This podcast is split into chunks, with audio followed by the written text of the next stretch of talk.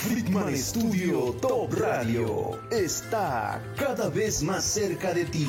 Ya nos puedes escuchar y ver en nuevas plataformas. Para escuchar nuestra señal por radio digital, busca y baja nuestra app FS Top Radio para Android en la Play Store o para iOS en la App Store. También búscanos como Friedman Studio Top Radio en la página web y app Radios. Para ver las transmisiones de nuestros programas en vivo, síguenos por Facebook Live en nuestra página oficial de Facebook o si lo prefieres, acompáñanos por la señal visual de YouTube Live, entrando y suscribiéndote a nuestro canal de YouTube. En ambas plataformas nos encuentras como Friedman Studio Top Radio. Además, ya puedes escucharnos en formato podcast a través de la plataforma auditiva Spotify y también en Apple Podcast. Más formas de escucharnos, más formas de vernos y ser la radio que te magnetiza para traer a tu vida todo lo bueno. Somos Friedman Studio Top Radio, la radio que se escucha y se ve. Hacemos una pausa, ¿eh? porque ya estamos en, en vivo. Al aire, estamos al aire. Entonces, es, como les venía diciendo, esta organización, señores y señores, es un consejo estatal de abogados donde está abierto a la sociedad. Un consejo donde se plantean cuestiones legales. Como ustedes se dan cuenta, todos los asociados, las personas que están aquí, son parte de la organización, parte del consejo que se viene a, a poner a sus órdenes a la sociedad, eh, sociedad civil para sus problemas que tengan en lo particular en materia jurídica. Y bueno, hoy es nuestra primera emisión, nuestro inicio de, de transmisión, nuestra primera la temporada, hablando derecho con el Consejo Estatal de Abogados.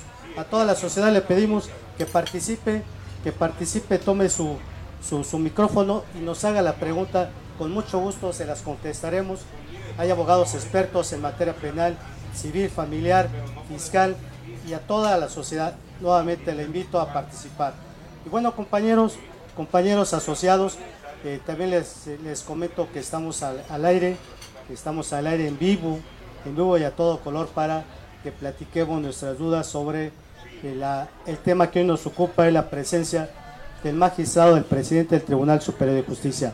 Como ustedes saben, acaba de arribar al Poder Judicial, está iniciando su periodo, un periodo de dos años. Y bueno, hoy lo vamos a tener como invitado de honor para que nos platique su programa, sus retos, y los retos que tiene con él, con el tribunal. El tribunal, como ustedes todos saben, pues, carece de, de, problemática, hay muchas este, situaciones graves, que bueno, él en la plática que tuvimos en días pasados, donde recibe al Consejo Estatal de Abogados, se comprometió a trabajar con las organizaciones, se comprometió a estar abierto a la sociedad y se comprometió a que escucharnos y analizar las propuestas que se hagan. Entonces, ese es el proyecto que trae el presidente, pero que nos lo explique una vez que llegue. Y mientras pongo a sus órdenes el micrófono para todos aquellos que deseen su uso de la palabra. Adelante. Recuerden que estamos hablando derecho con el Consejo Estatal de Abogados. ¿Alguno de ustedes gusta hacer uso de la palabra? Sí, muy, buenos días compañeros, socios del SEAM. Señor director, quiero preguntarle, ¿cuál es el objetivo de esta reunión con el señor magistrado, presidente del Tribunal Superior de Justicia? Bien, licenciado. El objetivo de esta reunión es tener presente en esta mesa al, magistrado presidente del Tribunal Superior de Justicia para que nos platique la problemática que ya le planteamos. En días pasados, repito, que nos reunimos, se le planteó la problemática de el portal de citas, eh, la actuación de los secretarios de acuerdo, los actuarios, eh, los juzgados que no cumplen con las disposiciones legales, eh, la cuestión de la justicia de paz. Este, entonces, esa es la, la, la, cita de este magistrado para que lo platique a viva voz al interior del Consejo Estatal de Abogados. Y bueno, que él también nos dé, le dejamos una lista de la problemática, y bueno, que él nos dé también un poco de, ese planteamiento, ¿no? ¿Qué, ¿Qué respuestas nos hay al respecto? En esta reunión nos acompañó el maestro eh, Roberto Corajes escribe, la maestra Georgina Lara Gómez y bueno, otros compañeros que nos apoyaron. Sí me gustaría que el maestro Roberto nos apoyara un poquito en, este, en esta plática que tuvimos, maestro. Buen día, este, compañeros. Sí, el día pasado nos reunimos con el presidente del tribunal, el cual se les pusieron los problemas que tenemos con los actuarios, la problemática que el tiempo que se tardan en notificar algún acuerdo o algo, platicábamos que se lleva a veces hasta seis meses en que se lleve la, la notificación y todo eso. Entonces prometió agilizar toda esta parte. También una propuesta del magistrado presidente es quitar ya lo de las citas. estaba planeando que en corto plazo ya, si no llevamos cita, ya que no nos dejan este, luego entrar a los, a los juzgados, luego es un problema en la puerta para que entremos también, tiene que estar llamando. Se comprometió a, a resolver toda esa problemática. También pidió que si tenemos alguna queja sobre algún juez, sobre algún actuario o algún secretario, que se la hagamos saber que va a actuar y quiere un acercamiento con todas las asociaciones y con el consejo también quiere una parte que apoyemos en, eso. Quiero comentarles que también queremos hacer la propuesta hoy al, este, al presidente del tribunal en el sentido que se vuelvan a llevar a cabo las mesas de gobernabilidad en la cual pues se vea lo de la inseguridad que estamos padeciendo todos los días los, este, los morelenses si vemos todos los días hay muertos, hay asaltos, los autobuses que vienen de Jojutla, de Cuauhtla, son asaltados, este, eh, pues ya tienen los tiempos medidos, si lo vemos. Se suben ahí tabachines y se bajan en el puente gris. Ya sabemos el modo de que esta, esta, esta parte de los asaltos. La gente es la angustia, pero ya no denuncia muchas veces porque es muy tardado o, te toma nada más el reporte y ya, ahí quedó. Pero no hay una, una parte de esa. Entonces por eso queremos que vuelva a la mesa de la gobernabilidad para que todos los ciudadanos tengamos participación y realmente vigilemos esa parte. También platicaba el presidente del tribunal que las puertas están abiertas para todos. ¿eh? Recordemos que tenemos un representante ante el Poder Judicial, ante el Poder Legislativo y el Ejecutivo, el cual va a llevar a cabo todas nuestras inquietudes y temas que, hagamos llegar. También se planteó eh, con el presidente la parte de que nos va a dar capacitación a todos los abogados que requieran cursos de capacitación, que van a estar las puertas abiertas ahí con la escuela judicial y que nos capacitemos. Que él va a dar las facilidades a todos los abogados que quieran participar en todos los este, cursos que da la escuela judicial, que sabemos que está a cargo del magistrado Carlos Iván Arenas, pues que, participemos, que nos actualicemos también y que nos acerquemos con él. En grandes eh, rubros fue lo que se planteó con el presidente del tribunal en días pasados que tuvimos esta reunión. Les cuento, señor director. Gracias, maestro. Y bueno,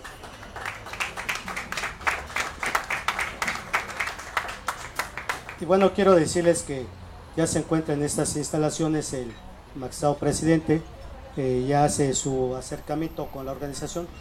Y recuerden, señores, que estamos hablando hablando derecho con el Consejo Estatal de Abogados. Le pedimos la participación de la sociedad. Aproveche que está el magistrado presidente en esta reunión del Consejo Estatal de Abogados.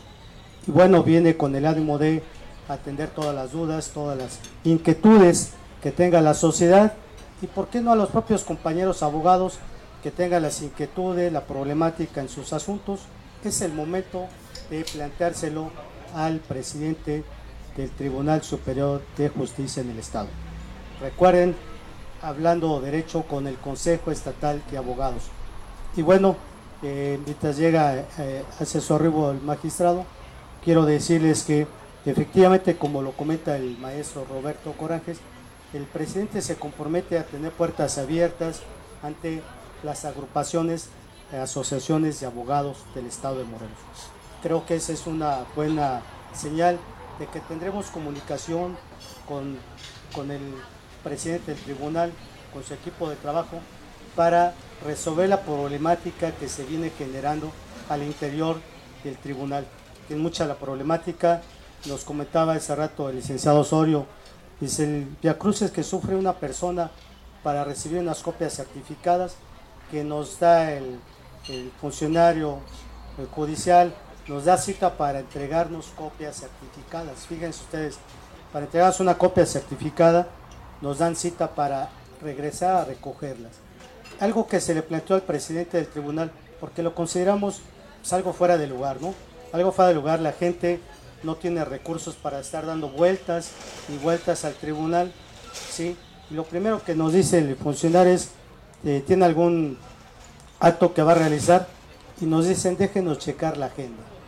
Déjenos checar la agenda y la agenda, efectivamente sacan su agenda y nos, nos da los 15 días para hacer o recoger un trámite de esta naturaleza.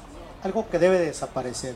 Algo que debe desaparecer, las citas, las citas para llevar a cabo diligencias, nos las están dando a los meses, no a los días, a los meses.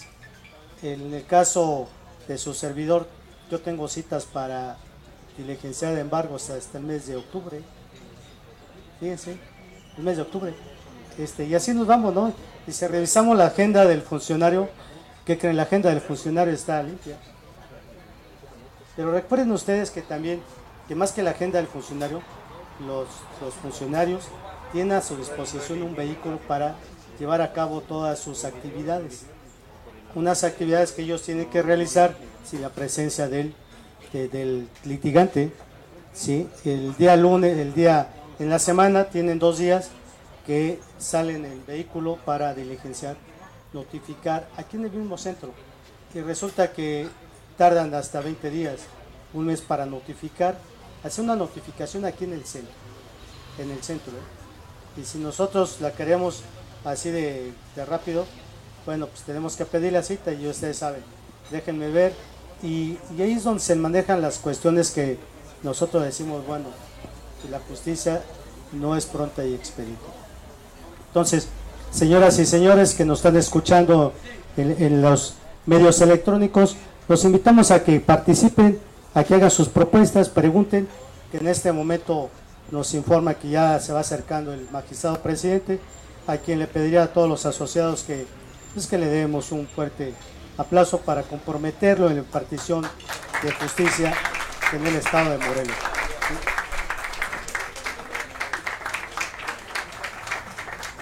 nuevamente insistiéndole a la, sociedad que participe en este programa, ponga sus dudas, si no le contestamos, posteriormente le daremos la respuesta vía correo como se está trabajando, pero aprovechemos la presencia del magistrado, del presidente del Tribunal Superior de Justicia, quien viene con el ánimo de, de aclarar todas las dudas que tenemos en este Consejo Estatal de Abogados.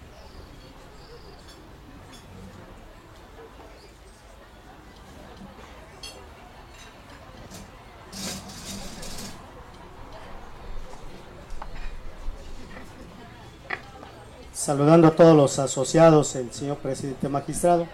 Señor magistrado, le damos la bienvenida a este Consejo Estatal de Abogados. Y quiero decirle que esta asamblea se está transmitiendo en vivo. Esperamos tener la participación de la sociedad. Y bueno, le hemos pedido a la sociedad que participe, que nos haga sus propuestas, su participación, para que usted tenga conocimiento de esta asamblea que está en vivo. Y bueno, pues no nos queda más que después de darle la bienvenida les daré la palabra para que nos platique su nueva, la nueva encomienda que tiene en el Tribunal Superior de Justicia. Adelante, Elisa. Muchas gracias. Una, una disculpa por llegar un poco tarde, no crean que estaba dormido.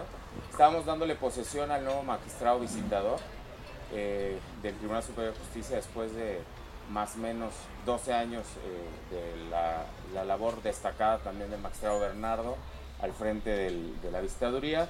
Hoy se ha tomado la determinación de hacer un cambio en la visitaduría, es parte de la reestructura, parte de la modernización y bueno, vengo de darle posesión al magistrado visitador, ¿no? Entonces, para que vean que, que no andamos más que trabajando desde las siete y media de la mañana. Me da mucho gusto regresar a verlos a ustedes, eh, el Consejo Estatal de Abogados eh, del Estado de Morelos.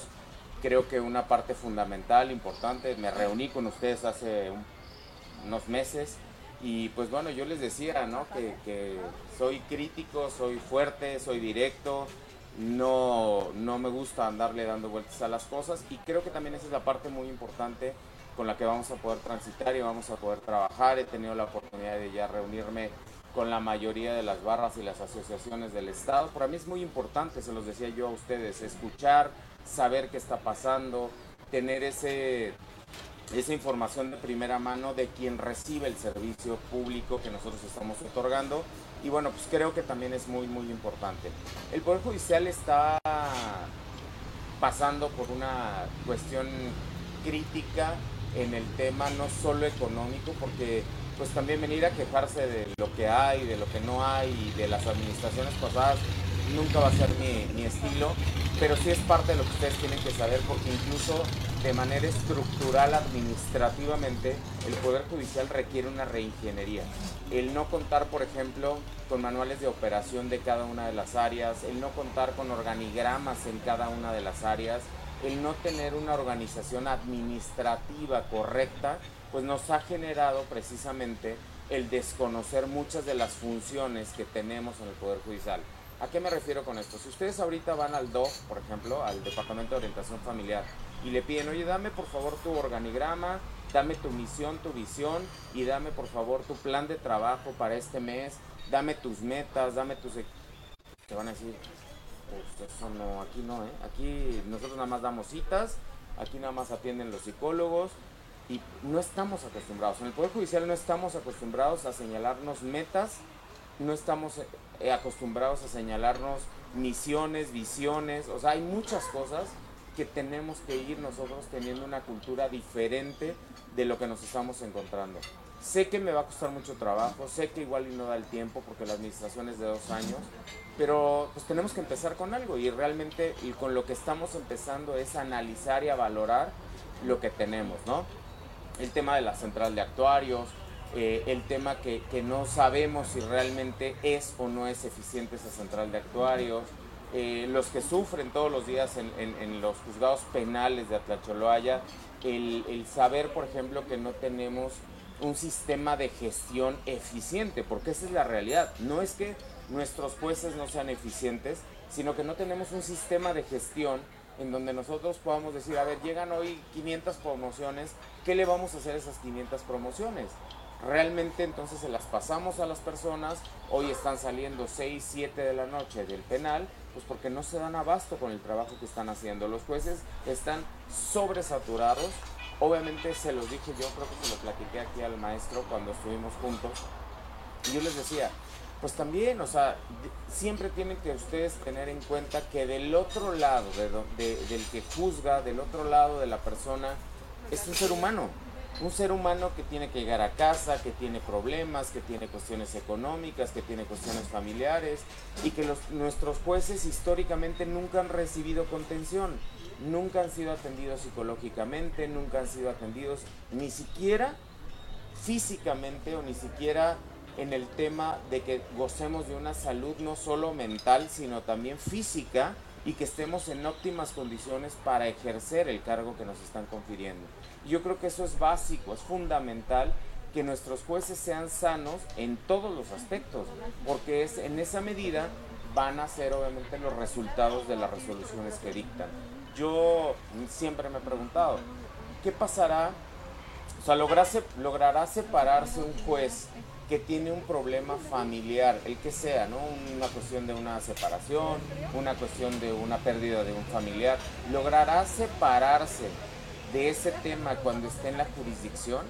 O por ejemplo, los casos que tuvimos de compañeras que fueron objeto de algún robo, de algún secuestro, juezas, ¿sí? ¿Lograrán separarse de ese tema al momento de estar impartiendo justicia? ¿O a rajatabla van a impartir justicia, pues obviamente con la misma forma de pensar que ellas traen? Entonces esa parte estamos trabajando, estamos haciendo el proyecto. Como ustedes ya lo habrán visto, eh, hemos tendido ya puentes de comunicación con el Poder Ejecutivo, ahora con el Poder Legislativo, pero yo creo que lo que más tenemos que rescatar ahí fue que tuvimos la oportunidad de que ellos nos visitaran a nosotros, no como tradicionalmente se hacía, que nosotros íbamos a la sede del Ejecutivo o a la sede del Legislativo, ahora les tocó a ellos apoyarnos, venir y estar con nosotros, y lo que yo les decía ayer a ellos, independencia no es sumisión, independencia no es aislamiento, no es divorcio, pero sí es respeto, es comunicación y obviamente es la imposición de nuestras resoluciones. Van a ser defendidas nuestras resoluciones, los jueces tienen el voto de confianza, pero también son susceptibles a esa evaluación y a ese criterio que nosotros podamos establecer. Creo que hay antecedentes ya también de temas que, se tienen que ir corrigiendo en la jurisdicción, que se tienen que ir manejando en la jurisdicción. Le, comentaba yo al maestro Popoca que pues no tenemos colegios, no tenemos colegios al interior del tribunal en donde podamos sentarnos a debatir criterios, ¿no? Criterios civiles, criterios mercantiles, criterios familiares. Ustedes que están en el día a día se dan cuenta que a veces entre una secretaría y la otra hay criterios diferentes en el mismo juzgado. Y de repente la juez les dice, oye, pero si en la primera me acaban de decir esto.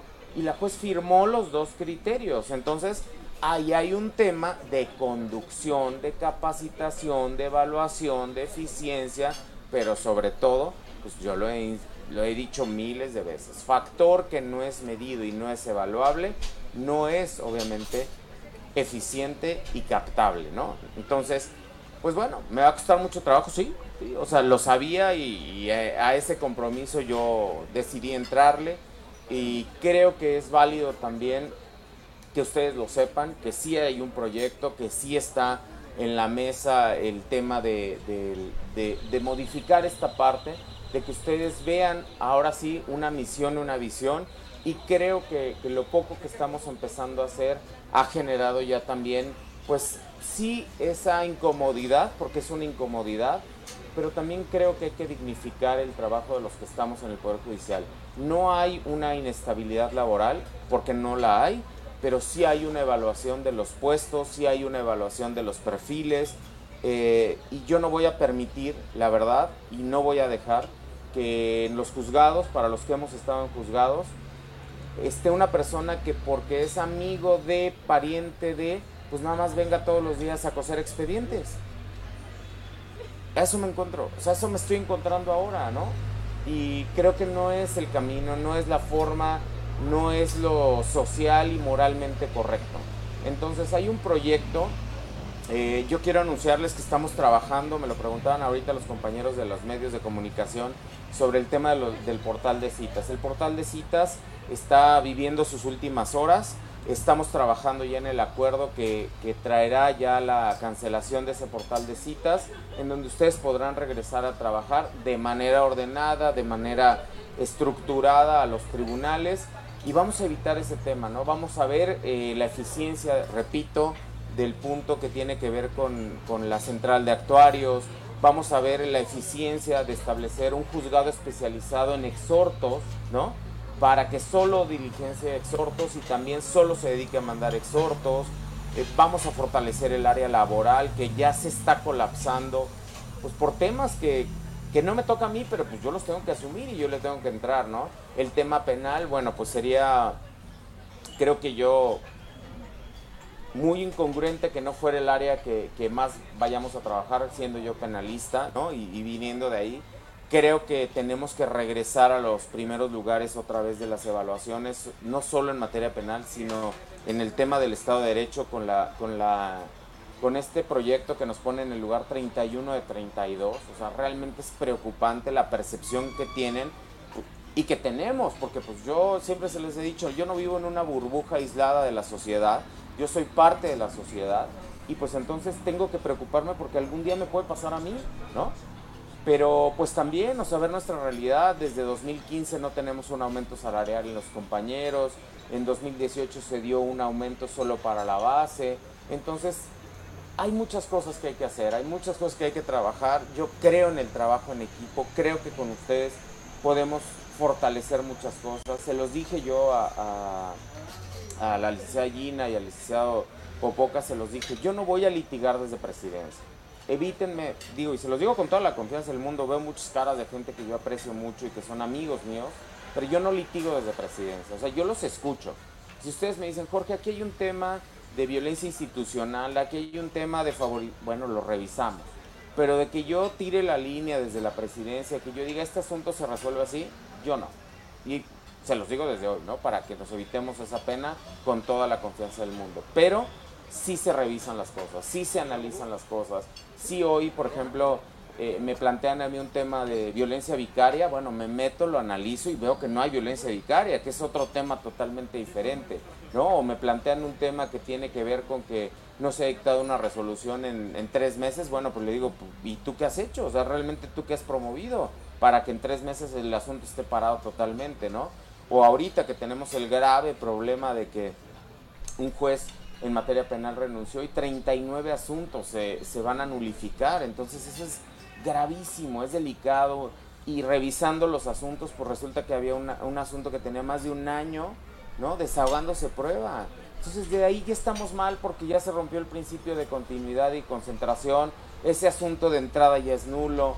¿Y qué le genero yo a la víctima? Pues que la señora venga y me diga, oiga, y luego, o sea, ya mataron a mi esposo. Y luego ahora ustedes, o sea, un año más ya declaré y ahora otra vez me va a mandar traer a declarar de verdad, como yo se los decía a las mamás del tema de, violencia vicaria, me da mucha pena sentarme en mesas donde las mamás estén litigando sus propios asuntos. ¿Por qué? Porque el comentario generalizado, y se los digo con toda la confianza y con todo el cariño, fue el tema de sus abogados. O sea, el tema de decir, es que mi abogado me abandonó, es que mi abogado ejerció prevaricato, es que mi abogado esto. O sea, la queja fue generalizada, ¿no? Y entonces las señoras me dicen, o sea, estoy contra un sistema. Entonces estamos tratando de trabajar el proyecto es a dos años, ¿sí? Yo no me crezco ni, ni creo que sea más, es a dos años, por eso es que ha empezado con este ritmo, por eso es que traemos este ritmo de trabajo, porque creo que yo no me tengo que hacer ilusiones a que es a más tiempo, mis compañeros tienen la decisión en sus manos, pero ni siquiera es el momento de hablar.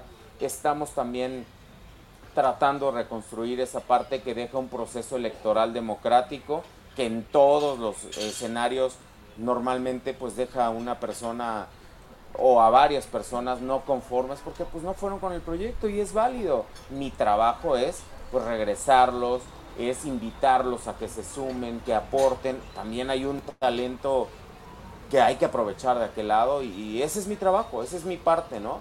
entiendan también ustedes que hay muchas decisiones que se están tomando al interior del Poder Judicial que son del Poder Judicial y que con todo el respeto que me merecen, pues siempre se los he dicho, la ropa sucia se lava en casa y nosotros estamos tratando de que las cosas que tengamos nosotros las estamos trabajando.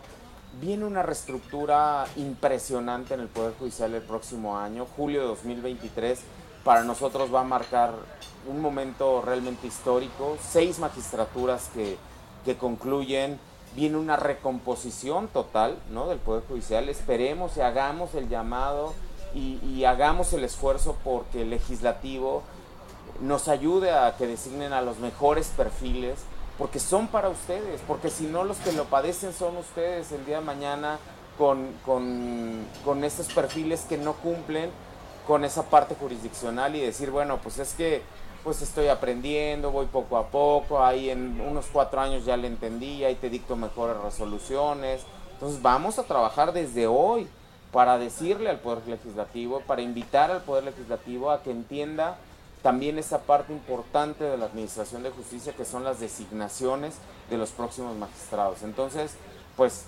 también decirles, vamos a luchar, no, eh, eso sí lo dejo en la mesa y es un compromiso, no por eternizarnos más tiempo. Yo no quiero quedarme en el tribunal más del tiempo que, mi decreto y mi, designación está.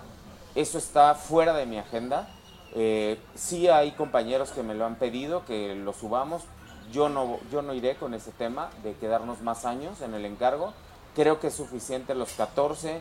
Creo que es suficiente también el tema de que nos quitaron la evaluación, que nos quitaron la ratificación y que también para que no estén nerviosos algunos se los comento, ese no es tema que yo haya quitado, ese es tema que se resolvió en la corte con la controversia, con la acción de inconstitucionalidad y así lo determinaron, la, o sea, lo determinó la corte, no lo determiné yo, Entonces ese es un tema que estamos trabajando, eso se quita de la agenda para priorizar, les soy honestos y les soy sinceros, el tema de la verde retiro.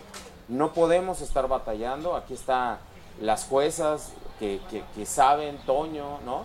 que saben lo que estamos sufriendo con el tema de las pensiones, con el tema de un haber de retiro. De verdad, no puedo yo tener a mis juezas y mis jueces un año, dos años litigando su asunto cuando ya estuvieron 30 sirviéndole al Poder Judicial. De verdad no se puede, es indigno lo que está pasando, pero también es indigno, creo yo, el tema que, que nos jubile el Poder Legislativo. Para empezar, ¿por qué tendría que venir el Legislativo a jubilar a nuestra gente? Y dos, que no nos dote del recurso pues para jubilar a nuestra gente. Entonces nosotros con esas acciones de inconstitucionalidad, con esas controversias que se están resolviendo, estamos generando un proyecto para que nosotros mismos creamos nuestro instituto judicial de pensiones y de jubilaciones. Para que seamos nosotros los que trabajemos esa parte y ya nada más enviemos al legislativo o al ejecutivo, pues obviamente el rubro que tiene que ver pues con la dotación de esos recursos para nuestra gente pues es un trabajo que espero que me dé tiempo en dos años, ¿no? El poder trabajarlo, hacer el compromiso con ustedes de que hay una misión, hay una visión, hay un objetivo, que no estamos nada más ideando, que nada más estamos nosotros sacando, un, o sea, por sacar las cosas, y que de entrada, por primera vez, yo me hice un compromiso que a los 100 días vamos a hacer un informe preliminar de lo que encontramos, de lo que hay y de lo que estamos modificando. En 100 días yo daré a conocer qué encontré, qué modifiqué, y qué estoy emprendiendo para saber por dónde vamos. Porque creo que también se vale, porque creo que también ustedes merecen esa mejor atención. Vamos a dignificar muchas instalaciones.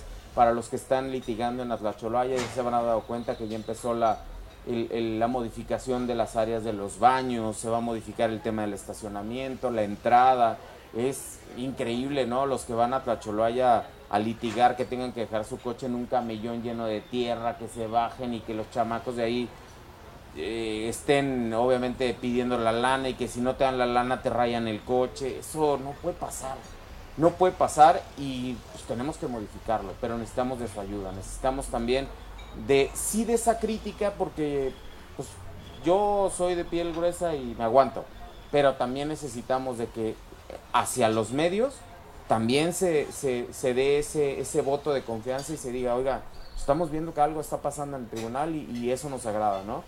Y también tener esa voz de ustedes abierta siempre a escucharlos, a, a, cambiar lo que haya que cambiar y pues bueno, estar aquí con ustedes cerca, en comunicación. Viene el tema del Día del Abogado, viene esa celebración que para todos es importante, yo espero modificar y tener un esquema diferente para que no haya sentimientos y de que todos podamos participar y vernos y saludarnos. Y pues no una rivalidad de que, ay, a mí me recibió a las 9 y, él estaba más fresco cuando nos recibió y ahorita ya está medio cansado y ya está medio traqueteado. Entonces, no hay tal.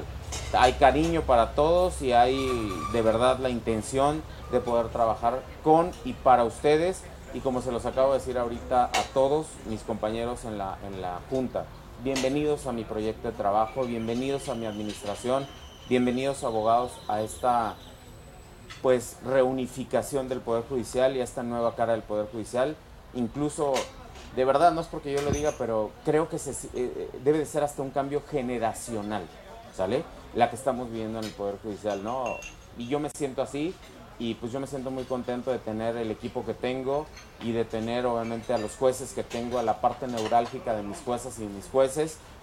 Y tendrán que venir los cambios que tengan que venir, pero también tendrá que reconocérsele a los jueces y a las juezas que, están haciendo bien su trabajo, porque ellos son, ellos son la, la, columna vertebral de mi trabajo. No, yo no, o sea, no puedo decir que, que no son importantes para mí, son sumamente importantes. Gracias por el espacio al Consejo Estatal de Abogados. Gracias por la confianza. Y pues aquí estaremos las veces que nos inviten y pues platicando con ustedes también y, llegando a acuerdos también. Muchísimas gracias y buen provecho.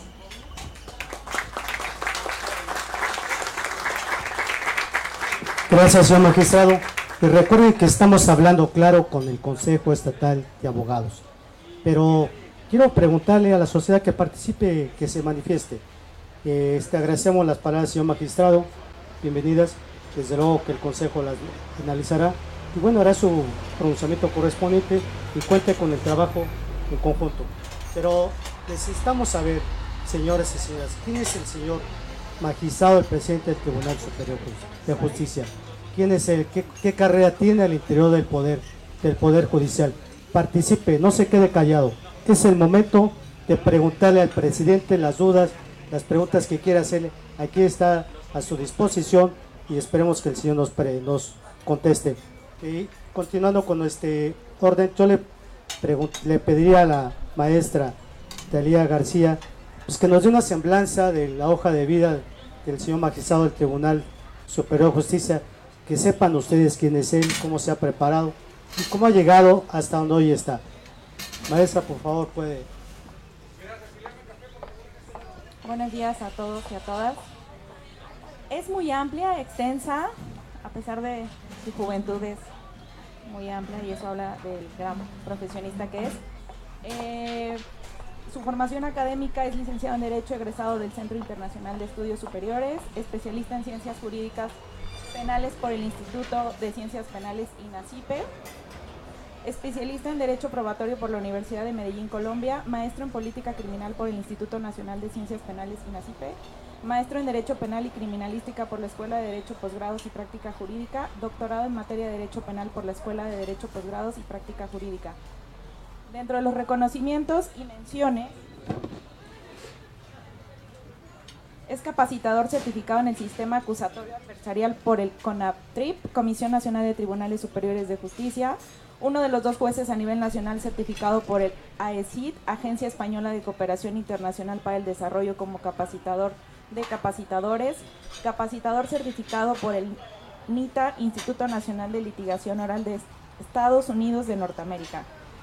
Dentro de su experiencia profesional, eh, ha sido asesor jurídico en el Registro Civil del Estado de Morelos Oficialía 1, en la iniciativa privada director jurídico del Grupo de Hoteles Villas del Mar, en Cabo San Lucas, Guadalajara, Puerto Vallarta, México, director de la Escuela de Derecho de la Universidad Latina Campus Cuernavaca. Es el juez que presidió la primera audiencia de control y presidió el primer tribunal de enjuiciamiento en el estado de Morelos y desde el 4 de junio del 2014 fue designado magistrado numerario del Tribunal Superior de Justicia del estado de Morelos. Dentro de su experiencia académica, capacitador en los cursos de habilitación sobre el nuevo sistema de justicia penal, aspirantes a jueces en los tribunales superiores de justicia de los estados de Baja California, Guerrero, Colima, Sinaloa, Campeche, Puebla, Hidalgo, Tlaxcala, Jalisco, Distrito Federal, Estado de México y Guanajuato. Profesor en Escuela Libre de Derecho, Universidad Nacional Autónoma de México, Universidad Medellín, Colombia, Universidad de Guadalajara, instructor de California Winster School of Law, Universidad de La Salle del Bajío, Universidad Panamericana, Universidad del Valle México, Centro de Estudios Superiores del Estado de Morelos, Escuela de Derecho Práctica Jurídica, Instituto Internacional de Derecho y del Estado de Morelos, Instituto de Formación Profesional de la Procuraduría General de Justicia del Distrito Federal, Escuela Judicial del Estado de Morelos, entre otras instituciones a nivel nacional e internacional.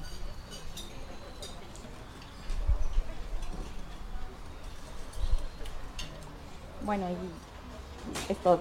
Pero lo conozco, es buen amigo, catedrático y sé del buen trabajo que vas a hacer. Estoy segura de ello. Gracias.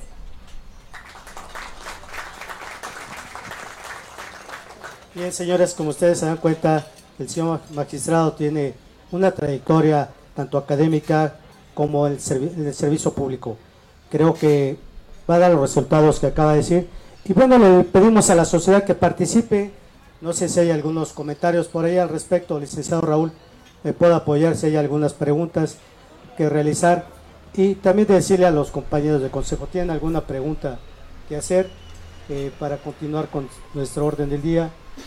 ¿Alguien desea hablar? Adelante.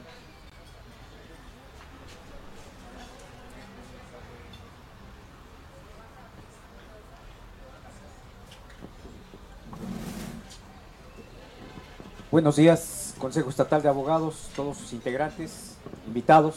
Buenos días, señor presidente del tribunal. Es un gusto tenerlo con nosotros. Nos conocemos en lo personal. Le doy la bienvenida a nombre de nuestro consejo. Yo soy integrante de este consejo e integrante de algunas otras asociaciones. No obstante, sí es importante, bueno, eh, felicitarlo por, por haber obtenido hoy la oportunidad de dirigir nuestro, nuestro Poder Judicial del Estado que va a ser un comienzo y es un comienzo ya difícil de por sí, porque como usted atinadamente lo dice, necesitamos y requerimos una reingeniería directamente al interior del tribunal para el efecto de que éste funcione pues por lo menos en buenas eh, condiciones. Eh, tenemos un vicio muy grande agravado dentro del tribunal, que son varios puntos que habría que observar. No obstante, eh, la tragedia muy grande que, que ha presentado el tribunal y todas las instituciones es la pandemia. Esa pandemia teníamos ya el problema gravísimo del atraso judicial, de una serie de cuestiones administrativas que se daban al interior del tribunal que se vinieron a agravar. Entonces nos decían, están trabajando al 50, al 20, al 30, pero creo que no trabajaban ni al 10. Algunos compañeros se han molestado con un servidor porque lo he hecho eh, eh, totalmente abierto. Efectivamente, si antes no trabajan, hoy no trabajaban absolutamente para nada. Como acertadamente lo dicen, la petición directamente de copias certificadas nos daban fecha, 15 días, 20 días, hasta un mes para podernos entregar las copias certificadas. Y dentro de todo eso, un oscurantismo impresionante con respecto a la administración de esos recursos. Hoy todas las eh, copias certificadas se tienen que llevar al interior del, tribunal, las sacan allí, no las cobran ahí y no nos entregan un recibo oficial. Sí nos entregan un recibo oficial con respecto a la petición de la copia certificada, que de alguna manera, vuelvo a reiterar, la justicia debe ser pronta, expedita y gratuita. De gratuita no le veo nada hasta el día de hoy. No obstante, sería muy importante, eh, ya que viene llegando fresquecito directamente al, tribunal después de haber estado eh, como juez oral adversarial, excelente, eh, que nos enseñara, nos, nos, hiciera público su proyecto o su plan de trabajo. Yo creo que sería muy interesante para todos los abogados el saberlo. Porque bueno, dentro de ese plan de trabajo o proyecto, si desconocemos cuáles son los objetivos y qué es lo que vamos a poder evaluar de parte de nuestras autoridades y en el caso de usted como titular del Poder Judicial, pues sería muy interesante que supiéramos ese punto. Yo he resumido en ocho puntos este, lo voy a llevar muy rápido, señor magistrado. Entonces, el plan de, trabajo. Eh, no se preocupe por el tiempo, hoy hay reelección, la reelección lo hemos tenido todas las veces, eh, los anteriores magistrados, presidentes magistrados se han reelegido y han tardado en su cargo. Yo creo que va a depender de un buen trabajo, un buen desempeño, el que se da, el que se dé esa reelección debidamente fundada, motivada y argumentada con respecto al trabajo que todos y cada uno de ustedes como representantes del poder desempeñan. El otro punto y sin miedo es verificar la situación de los magistrados eternos, que dicen que tienen por ahí un poder y es mi amigo, pero siempre sí es importante que veamos ese punto. ¿Qué sucedió con esos magistrados eternos? Es uno de los 11 votos que usted tuvo. Otro punto muy interesante también, el número 4, es la especialización directamente de los jueces y juezas o jueces y juezas, para que no se ofendan, eh, con respecto a la materia que están impartiendo. Hoy tristemente cursamos directamente en materia familiar y las jueces que están al frente y los jueces que están al frente, atendiendo a una equidad de, género y a que sean tantas mujeres en el, poder, eso no nos eh, de alguna manera determina la capacidad que éstas tengan para estar al frente en un juzgado. Luego se inhumanizan y tenemos directamente a, las demandadas o los demandados actoras y actores, pues de alguna manera revictimizados, porque simple y sencillamente en materia familiar, que, son dioses, yo así lo he dicho, tienen la capacidad de hacer todo lo que sea necesario, todo, pero creo que ellos lo desconocen y de alguna ocasión lo, lo recogí en la plática y en, la, en el litigio, de que dijo alguna juez y algún juez familiar, no me voy más allá porque me pueden correr y tengo miedo. Entonces, el miedo en un juzgador no debe de existir. Debe existir el temor primero a Dios y luego a la ley. Entonces, en ese sentido, si, si se va a llevar a cabo, a ejercer esa función, que sea con todo el derecho que, esto impera. Eh, tenemos que atender directamente a su ley orgánica, la, ley orgánica con respecto a los jueces no se está llevando a cabo. Esto quiere decir que un juez que ha sido juez penal, de repente lo tengamos como juez civil. Y un juez que ha sido juez penal, lo tengamos como juez este, civil. Y no solamente como civil, sino como en materia familiar, que es bien diferente. Entonces no tienen ni idea los jueces y juezas que están en materia familiar, en materia civil, de lo que están llevando. Esto ha sucedido incluso con un magistrado que le toca resolver un asunto eh, civil cuando toda su vida ha sido penalista. No digo nombres, está ahí, está vigente. Tenemos eh, en ese sentido la obligación de la especialización de los jueces y de los juzgados, que volvamos directamente a verificar esa situación atendiendo a la ley orgánica del Tribunal Superior de Justicia, para que no existan de repente pues dudas y omisiones con respecto al momento de resolver las sentencias que, ponen directamente a, su eh, jurisdicción. Eh, el otro punto que toqué hace como 20 años era el fondo auxiliar, eh, presidente magistrado. Ese fondo auxiliar que no, no rinden cuentas, no sabemos qué sucede, allí hay fianzas, hay consignaciones, no sabemos qué pasa, quién lo administra, cuánto genera y cómo se queda. Y después del término de, funciones de cualquier presidente municipal, este presidente del Tribunal Superior, pues sucede que no recibimos ni idea de cuánto existe en ese fondo auxiliar, que es la caja chica del Tribunal Superior de Justicia. Aparte que se desaparecen equipos y desaparecen pinturas y desaparecen muchas cosas del tribunal, que es de todo sabido, y sabemos dónde están, pues sucede que ese fondo auxiliar también desaparece. Y tenemos una crisis impresionante económica al interior del tribunal. El anterior pedía 400 millones de pesos para, para, el, tribunal, pues aunque los vea uno, no los encuentra. Eh, no obstante, muy ligado a esto, pues la responsabilidad directamente de jueces, magistrados y de funcionarios judiciales en la omisión de sus funciones o en la comisión directamente de un delito. Usted lo va a entender, fue juez eh, penal y esto existe y tenemos que llevarlo a cabo. Y por último, bueno, eh, son dos cuestiones. Una es eh, los expresidentes, ¿por qué tenemos este problema económico? Pues porque simplemente no hubo cuentas claras. Hubo una presidente que no sabemos cómo se llama, tiene tres nombres, sucede que tuvo dos.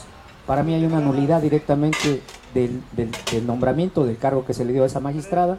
Fue presidente del tribunal y nadie ha hecho nada. Eh, les puedo asegurar a todos que si uno promueve, se llama José Antonio, y se pone José en el procedimiento, va a llegar directamente una nulidad.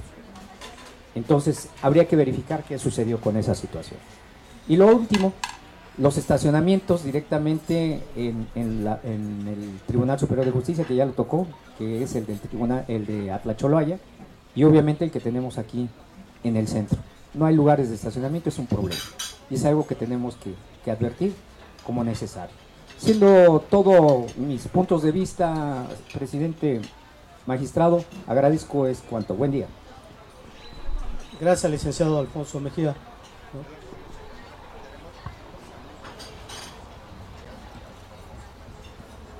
Gracias, licenciado Alfonso. Eh, comentarles, el plan de trabajo se va a publicar en la página oficial del Poder Judicial. Va a tener ahí, y lo van a tener ustedes acceso al mismo. Ahí está obviamente ya el tema de la misión, la visión y todo lo que tiene que ver con ese plan de trabajo. Cuenten con ello, ahí va a estar. El tema del magistrado Andrés, bueno, pues es un tema de dominio público, que es un tema que tiene que analizar el Poder Legislativo. Al Poder Judicial no le está encomendada esa función porque en todo caso quien tiene que hacer ese pronunciamiento, bueno, pues tiene que ser el Poder Legislativo en base evidentemente a ese recurso o a ese juicio de amparo que fue promovido por el magistrado. O sea, se tiene que analizar de manera muy individual y muy personal. El tema de la especialización de los jueces y el tema de la carrera judicial, que son dos cosas que tocó atinadamente el, maestro Alfonso. Creo que es muy importante porque yo no comparto el criterio y se lo digo muy sinceramente, de que por estar 43 años o 23 años eternizado en el Poder Judicial seas la persona idónea para ocupar el cargo, ¿no? Yo por eso hablo mucho de la ideonidad, como hablamos ahora en materia penal cuando subes a un testigo al estrado, ¿no? La ideonidad tiene que ver con la capacidad, obviamente, y la capacitación no solo con que haya estado, pues es que yo tengo, por ejemplo, compañeras que tienen 25 años de oficiales judiciales y son felices estando oficiales judiciales. Y entonces le digo, oye, sube de actuaria. No, yo no quiero, yo aquí estoy feliz, como estoy.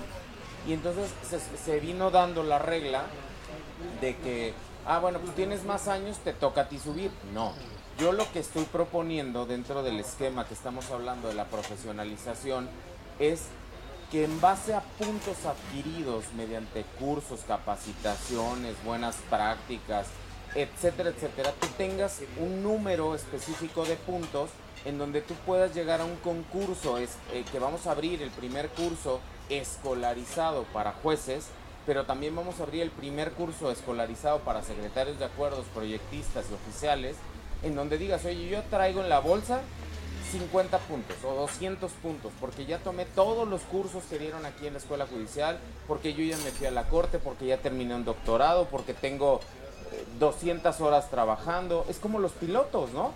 al piloto le dan un ascenso por horas de vuelo. Es lo mismo, o sea, te vamos a dar un puntaje, pero también en base a lo que traes tú de experiencia profesional. Porque hoy por hoy tenemos jueces, y con todo el respeto lo digo, que habían estado 25 años de secretarios y lo único que nos dicen, dame chance de jubilarme con ese puesto. Échame la mano, no te voy a hacer ruido, ¿no? tenemos el caso muy específico, ¿no? De que un compañero que era oficial judicial da una, pero bueno, un súper vuelco en una posición. Me dice, a mí nada más aguántame dos años, yo ya me voy, deja que me jubile. Le digo, oye, es que eso es para el Poder Judicial, es una carga, es un tema. O sea, mejor gánate tu posición, jubílate con una posición digna, pero que tú la hayas devengado, que tú la hayas trabajado, ¿no? Entonces, estamos trabajando con esa parte. El fondo auxiliar, sí, efectivamente, el fondo auxiliar es un, mito, es un tabú, es todo un tema, porque bueno, pues viene la parte pues del dinero que ingresa al Poder Judicial por varios rubros. Yo les tengo que decir, y se lo voy a decir, y yo sé que igual iba a causar mucho ruido, pero nosotros estamos con el proyecto y estamos con el tema de que yo ya no quiero ir tantas veces a estirarle la mano al Poder Ejecutivo porque eso implica que yo siga teniendo esa relación de sumisión, ¿no? O esa relación, o sea, yo vuelvo al punto, sí hay comunicación muy buena, sí hay disposición, pero también creo que desde la parte de nosotros tenemos que generar nuestro, nuestro propio ingreso. Me usted ponía el caso de las copias certificadas. ¿Qué le parecería si yo, por ejemplo, le genero a usted una aplicación en donde yo le mande a usted el link de su resolución. Usted la imprime en donde quiera, ¿sale? Solo me la trae y yo le cobro por la certificación y por el uso de la app. Yo creo que usted estaría feliz en lugar de depender del secretario de acuerdos que hay cuando se le dé la gana me va a hacer esa parte, pues yo creo que pudiéramos nosotros trabajar. Pero eso implica fortalecer el área de tecnologías de la información. Que en el Poder Judicial, sinceramente, o sea, se confunda. Se confunde, porque por ejemplo el de tecnología de la información piensa que solo es arreglar la computadora cuando ya se trabó la impresora y no desarrollamos absolutamente ninguna cuestión novedosa que sea con este tema de pasar a la justicia digital y al tema que tiene que ver con la justicia electrónica. Yo sé que muchos de ustedes van a decir, oye Jorge, pero pues yo no le entiendo y es que pues nadie le entendíamos y con la pandemia tuvimos que entenderle.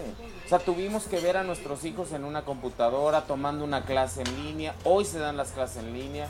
Hoy podemos tener clases en otras partes del mundo en línea. Pues le tuvimos que entender. Pues lo mismo tendremos que migrar para acá.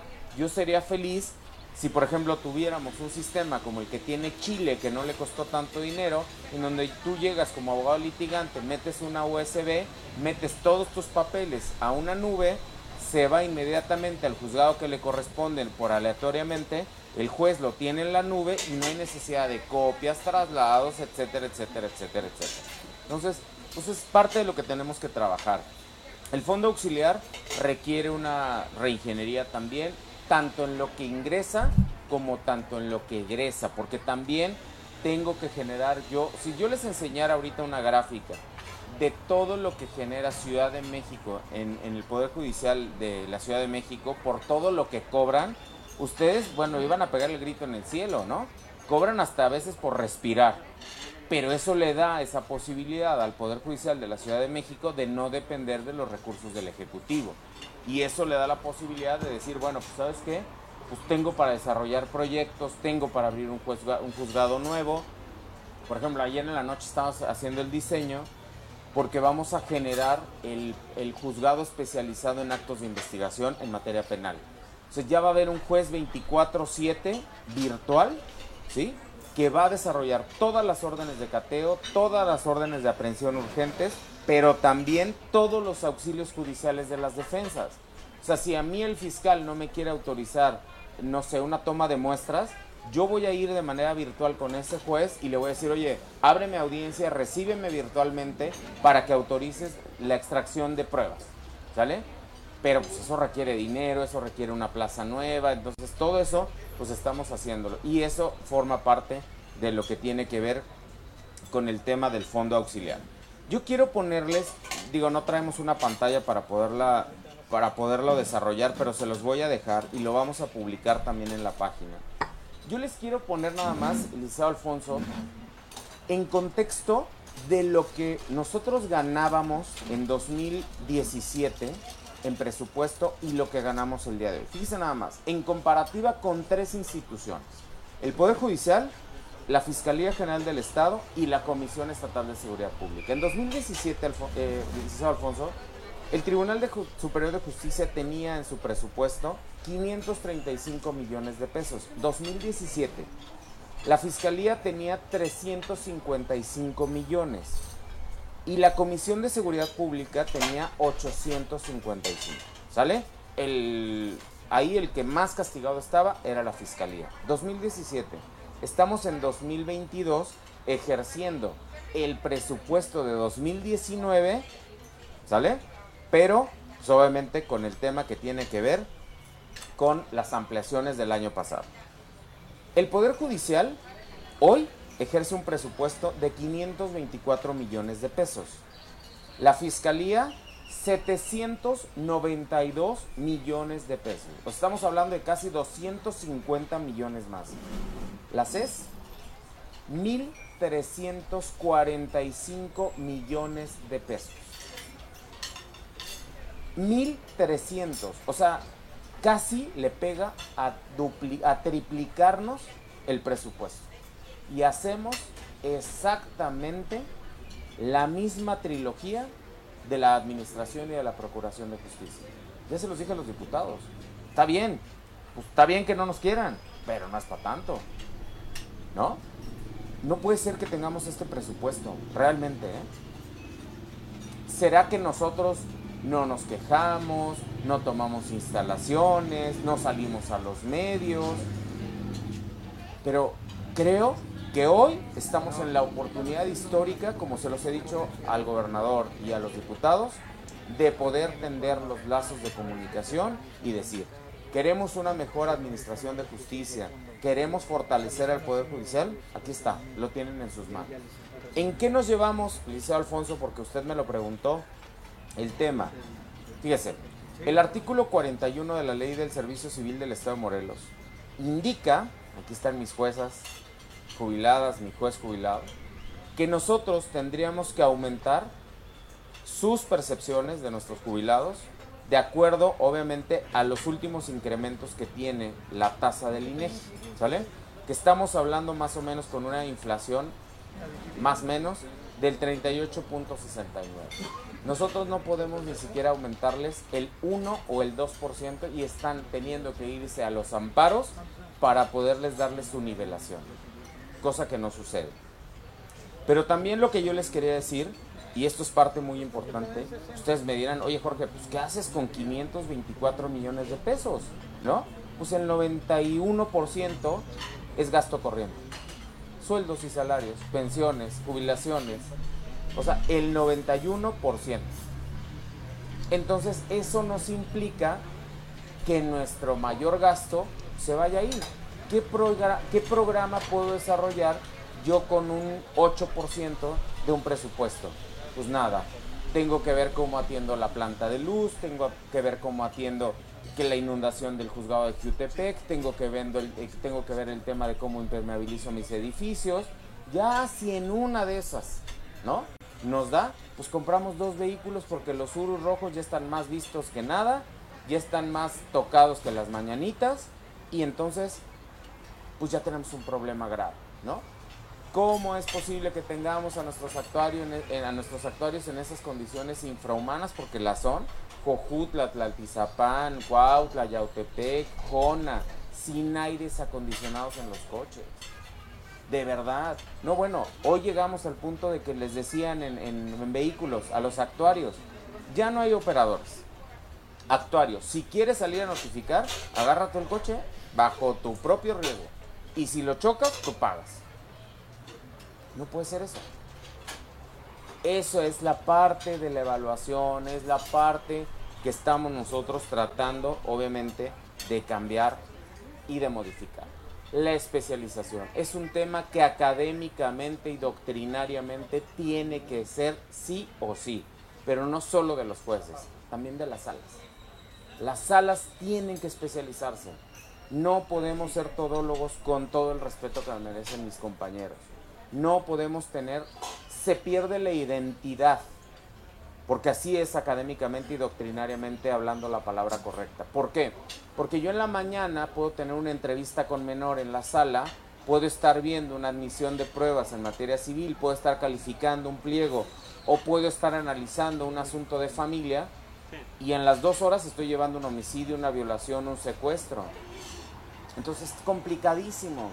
Entonces el, rediseño que yo les quiero proponer a los señores magistrados es, uno, la especialización de las salas. Dos, los criterios de unificación de las salas en el sentido de decir, hay asuntos que se pueden resolver de manera unitaria y hay asuntos que se pueden resolver de forma colegiada, dependiendo el tipo de asunto que se esté resolviendo.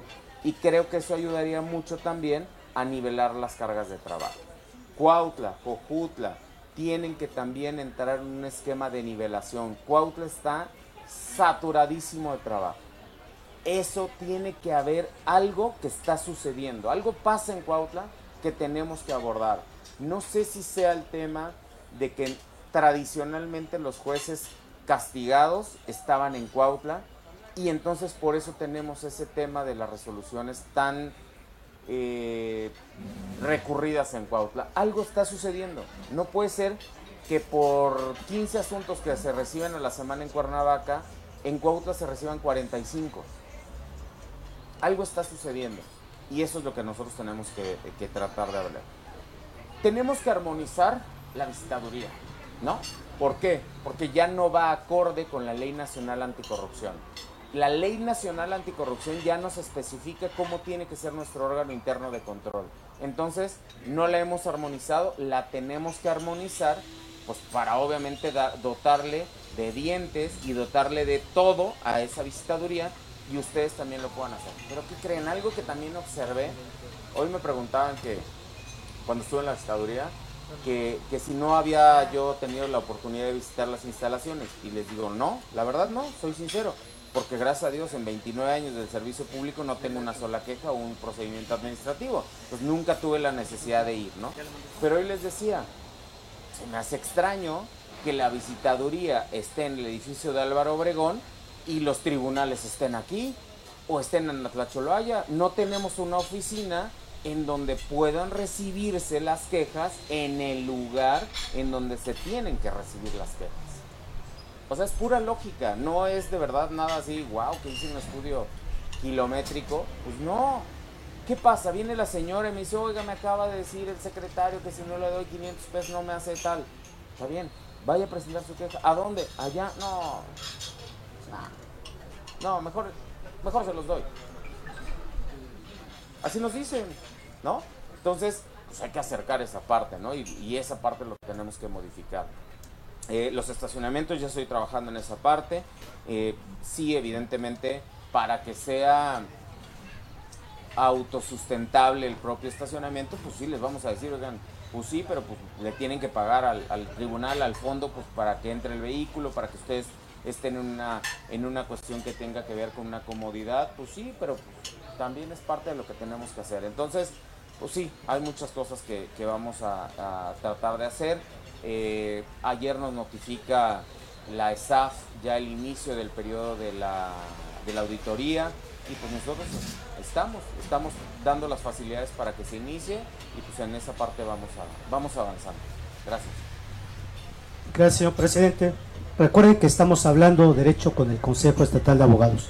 Participe, no deje de, de preguntar, es el momento de preguntar teniendo la presencia del presidente del tribunal. Por ahí nos informa que tenemos algunas participaciones vía red. Raúl, por favor, lo puede hacer comentarios. Muy bien, muy bien, este, con su permiso, señor director y magistrado. En la transmisión en vivo, los siguientes comentarios. La doctora Lupita Díaz, salutaciones, excelente invitado del, del SEAM. El, el doctor Gamboa, excelente catedrático.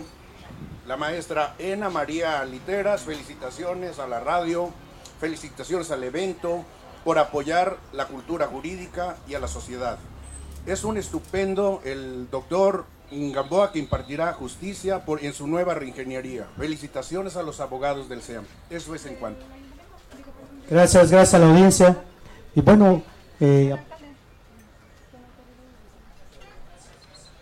aprovechando verdad que estamos en vivo, de, nuevamente se requiere, se pide la participación a la sociedad. Si no le contestamos, tenga la seguridad que se le contestará vía electrónica.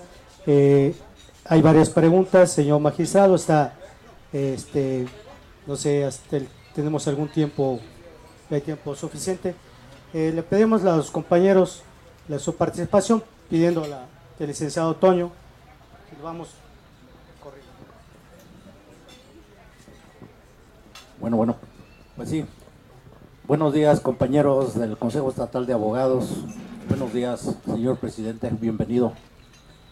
Pues yo nada más quiero concluir, quiero este, sintetizar que nos da gusto, en lo personal, eh, a los jueces, el que tú hayas llegado.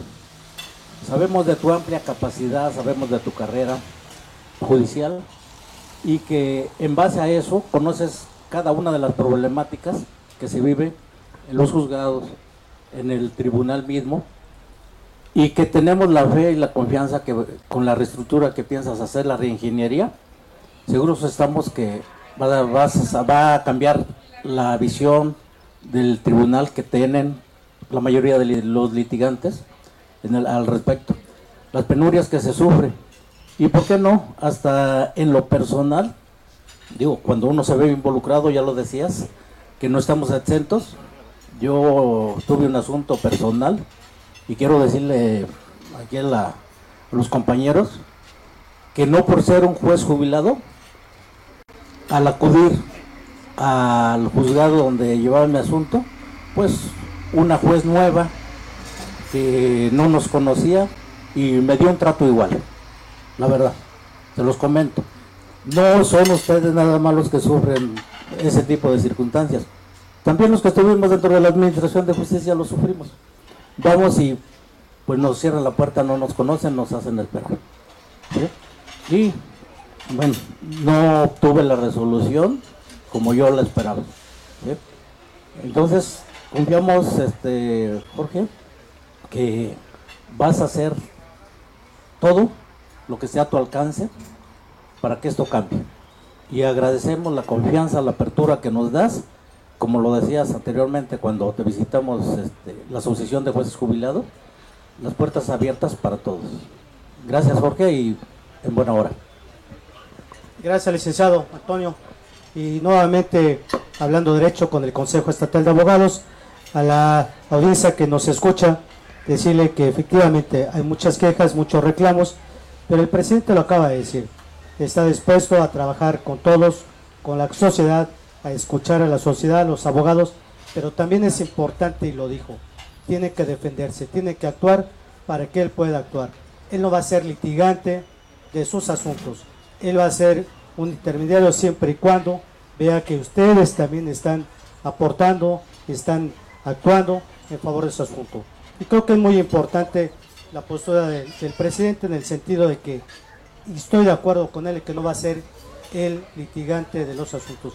Por eso es importante que este, a busca a su abogado, lo invite a, a promover los juicios, a trabajar a favor de su asunto y no echarle la culpa al tribunal.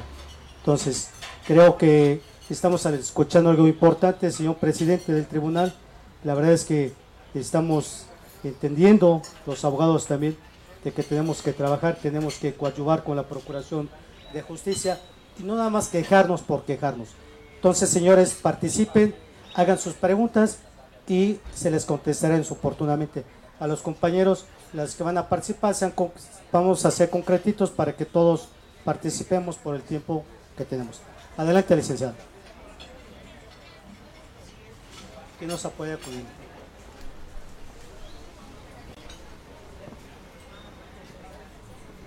Bueno, primero déjenme decirles que me congratulo porque lo conocemos en su trayectoria. Y de verdad tocó puntos muy, muy importantes, muy coyunturales del, del tribunal, eh, el problema, la especialización del personal, el desarrollo humano, que es tan importante, realmente la cuestión de los manuales, eh, el departamento de orientación familiar y la unificación de criterios sobre todo, tan importante, porque un juez determina una cosa y digo yo, bueno, ¿con qué código está tomando la determinación? ¿no? Eh, fuimos pioneros en, la, en el sistema de, justicia penal, fuimos acusatorio, fuimos pioneros y ahorita es pues espantoso que estemos en el lugar 31, ¿no? ¿Sí? Del sistema. Entonces, estamos eh, atrasados y estamos esperando ahorita que vengan ya los juicios orales, familiares, entonces hay que esperar ya esa parte. Eh, quiero decirle que sobre todo que estamos aquí como el ojo ciudadano, el ojo de los abogados también como una organización eh, bien cimentada, legalmente fundamentada y todo, pero también estamos aquí pues a la orden, de manera propositiva, creo que esta reunión es para, para firmar ese pacto ¿no? de, solidaridad con usted en la cuestión de trabajo. Eh, tenemos ahorita unos, eh, unos eventos que estamos llevando a cabo en la cuestión de asesoría jurídica y vamos a llevar próximamente foros donde vamos a, recibir eh, la participación de la ciudadanía. Entonces, con esos datos fuertes, pues vamos a, a tener la oportunidad de facilitar también la información de manera directa. ¿sí? Es cuento. Gracias. Gracias, licenciada.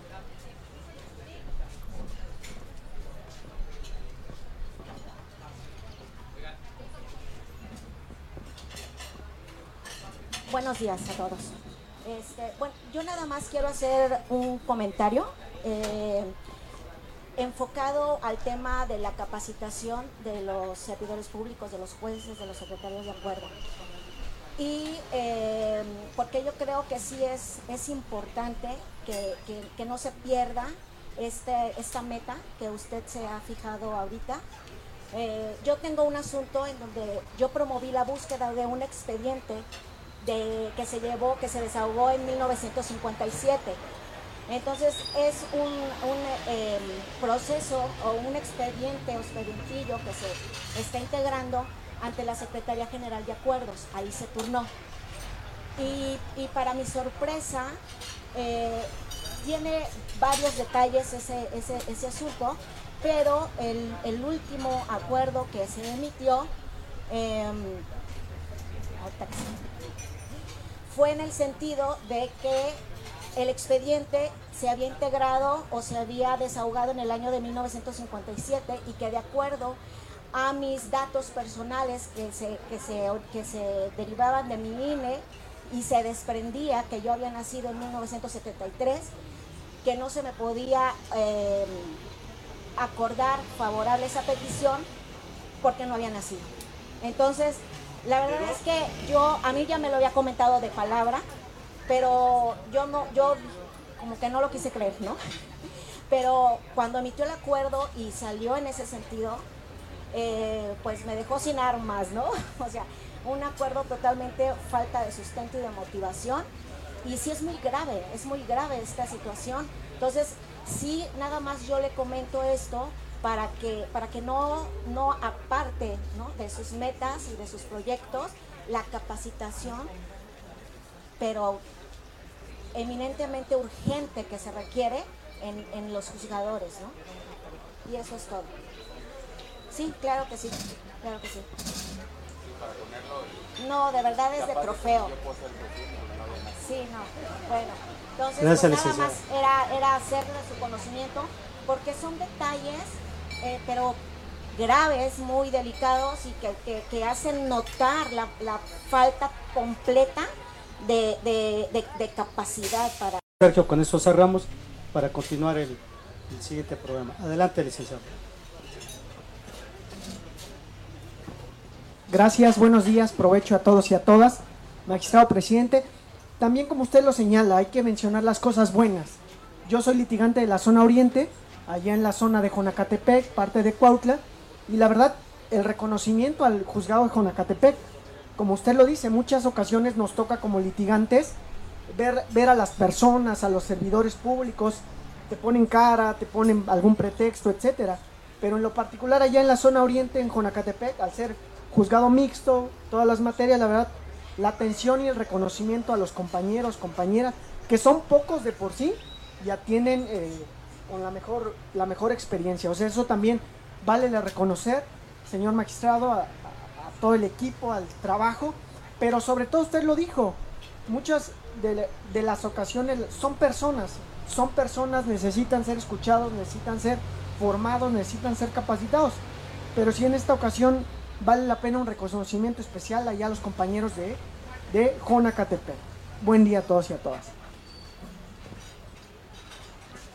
Para, bueno, ir si quieren cerrando ya también el tema y, y bueno, porque por temas de ahí de agenda me tengo que retirar, pero yo en los medios he comentado también el tema de que la verdad no es por criticar por criticar ni, ni destruir por destruir, sino yo reconozco, yo lo hice público desde el primer momento, el trabajo de la administración saliente, ¿no?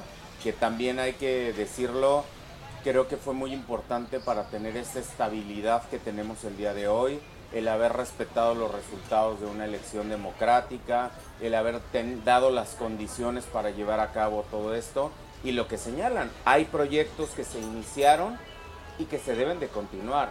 Habrá proyectos que hay que modificar y habrá proyectos que habrá que iniciar. Pero entonces también creo que se vale por parte de los que llegamos decir, ¿sabes qué? Pues hay cosas positivas y entonces hay que saberlo reconocer. Es parte de lo que estaban diciendo. Me encuentro también con gratas eh, comentarios, sorpresas de pues, que hay cosas que sí están funcionando y que bueno, dejan un muy buen resultado. Gracias, licenciado. Sergio, ¿quiere hacer uso de la palabra?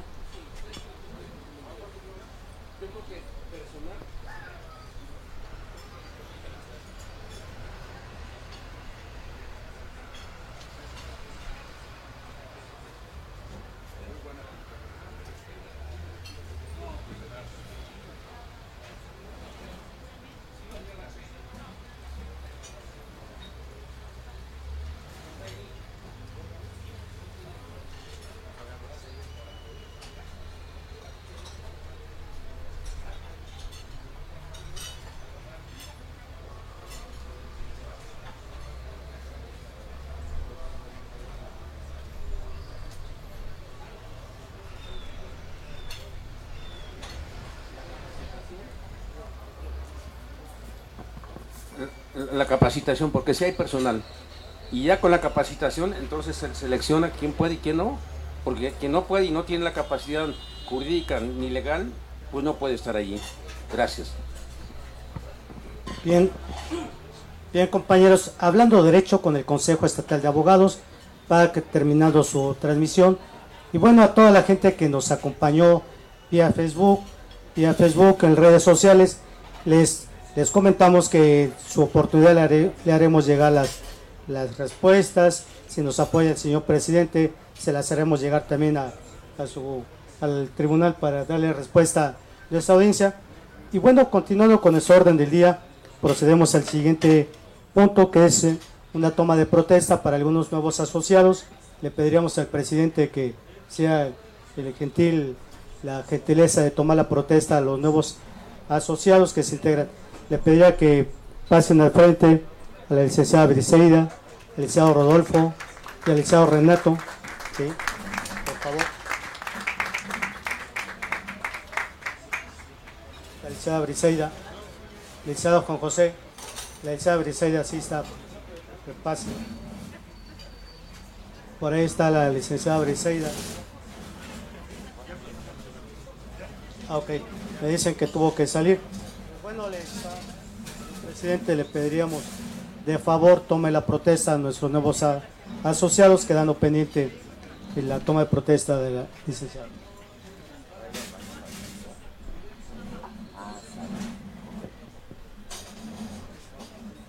Bueno, bueno, delante de los miembros del Consejo Estatal de Abogados de Morelos, en la ciudad de Cuernavaca, Morelos, siendo las 10 horas con 39 minutos del día hoy, 3 de junio del año 2022, en mi carácter de magistrado presidente del Tribunal Superior de Justicia del Estado de Morelos, procedo a tomar la protesta de ley a los señores licenciados Briseida Lisset Salgado Pantaleón, Rodolfo Tapia López y Renato Ortiz para formar parte de la estructura del Consejo Estatal de Abogados de Morelos AC, protesta que se hace con fundamento en lo dispuesto por el artículo noveno, noveno inciso D de su estatuto de las leyes que de ella emanan, de la Constitución Política Mexicana y en el particular del Estado. Protestan cumplir y hacer cumplir su estatuto, reglamentos que rigen a su organización y en caso de no ser así, que nuestra Constitución, leyes y reglamentos, la sociedad de Morelos y sus, sus asociados se los demanden. Si no fuera así, que sus mismos allegados se los demanden. Bienvenidos, felicidades. Gracias, señor presidente. Bienvenidos, señores asociados a este consejo. Esperando que pongan todo su empeño para que este consejo crezca. Gracias. Y bueno, como es tradicional, este, este consejo, pero este consejo entrega un reconocimiento a sus invitados que llegan a, a estar al frente de esta organización. Y bueno, podríamos dejar pasar esta oportunidad para entregarle un reconocimiento al señor magistrado. Le pediríamos al maestro Roberto Corán que sea el, amable, el conducto para esa entrega de este reconocimiento. Gracias, señor director. Amigo, pues es un orgullo para mí, un honor poder otorgarte este reconocimiento. Y más saber que estudiaste en el, en este, el Centro de Estudios Superiores del Estado de Morelos, el CIES. Yo allá por el 88 fui maestro fundador, fuimos los que empezamos a dar clases ahí en el CIES, que empezó ahí lo que era antes la Loyola. Ahí empezó el CIES. Y bueno, reconocerte esa trayectoria, ese ímpetu, ímpetu que, se, que se nota, se ve que va a haber un cambio trascendental en el tribunal.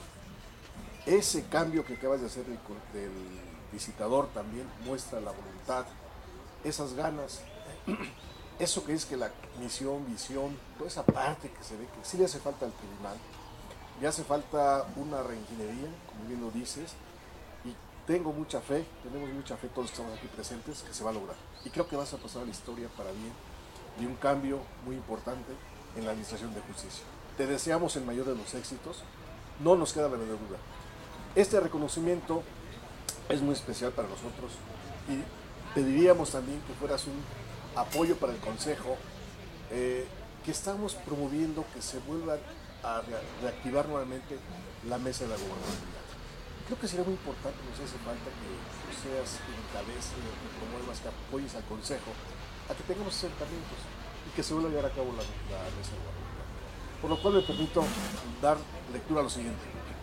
Consejo Estatal de Abogados de Morelos AC otorga el presente reconocimiento al doctor en Derecho Luis Jorge Gamboa Olea, presidente del Tribunal Superior de Justicia, por su destacada trayectoria de servicio público a favor de la Administración de Justicia en el Estado de Morelos y por su reciente designación como magistrado presidente del Tribunal Superior de Justicia del Estado de Morelos.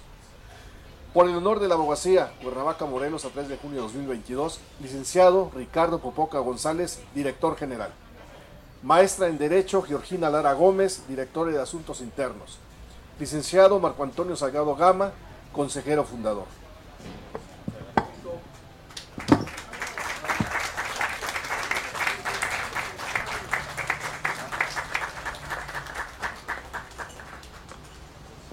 Bien, compañeros, muchas gracias, señor presidente.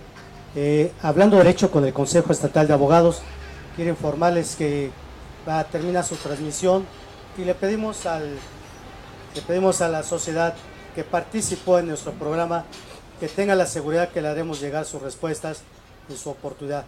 Muchas gracias y con, con esto damos por terminada nuestros trabajos del Consejo Estatal de Abogados. A todos ustedes, compañeros, mi agradecimiento. Muchas gracias por la asistencia y sigamos fortaleciendo el Consejo. Gracias a todos.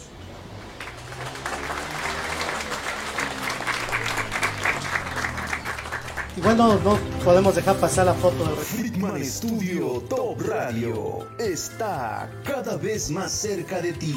Ya nos puedes escuchar y ver en nuevas plataformas. Para escuchar nuestra señal por radio digital, busca y baja nuestra app FS Top Radio para Android en la Play Store o para iOS en la App Store. También búscanos como Friedman Studio Top Radio en la página web y app Radios. Para ver las transmisiones de nuestros programas en vivo, síguenos por Facebook Live en nuestra página oficial de Facebook o si lo prefieres, acompáñanos por la señal visual de YouTube Live, entrando y suscribiéndote a nuestro canal de YouTube. En ambas plataformas nos encuentras como Friedman Studio Top Radio. Además, ya puedes escucharnos en formato podcast a través de la plataforma auditiva Spotify y también en Apple Podcast. Más formas de escucharnos, más formas de vernos y ser la radio que te magnetiza para traer a tu vida todo lo bueno. Somos Friedman Studio Top Radio, la radio que se escucha y se ve.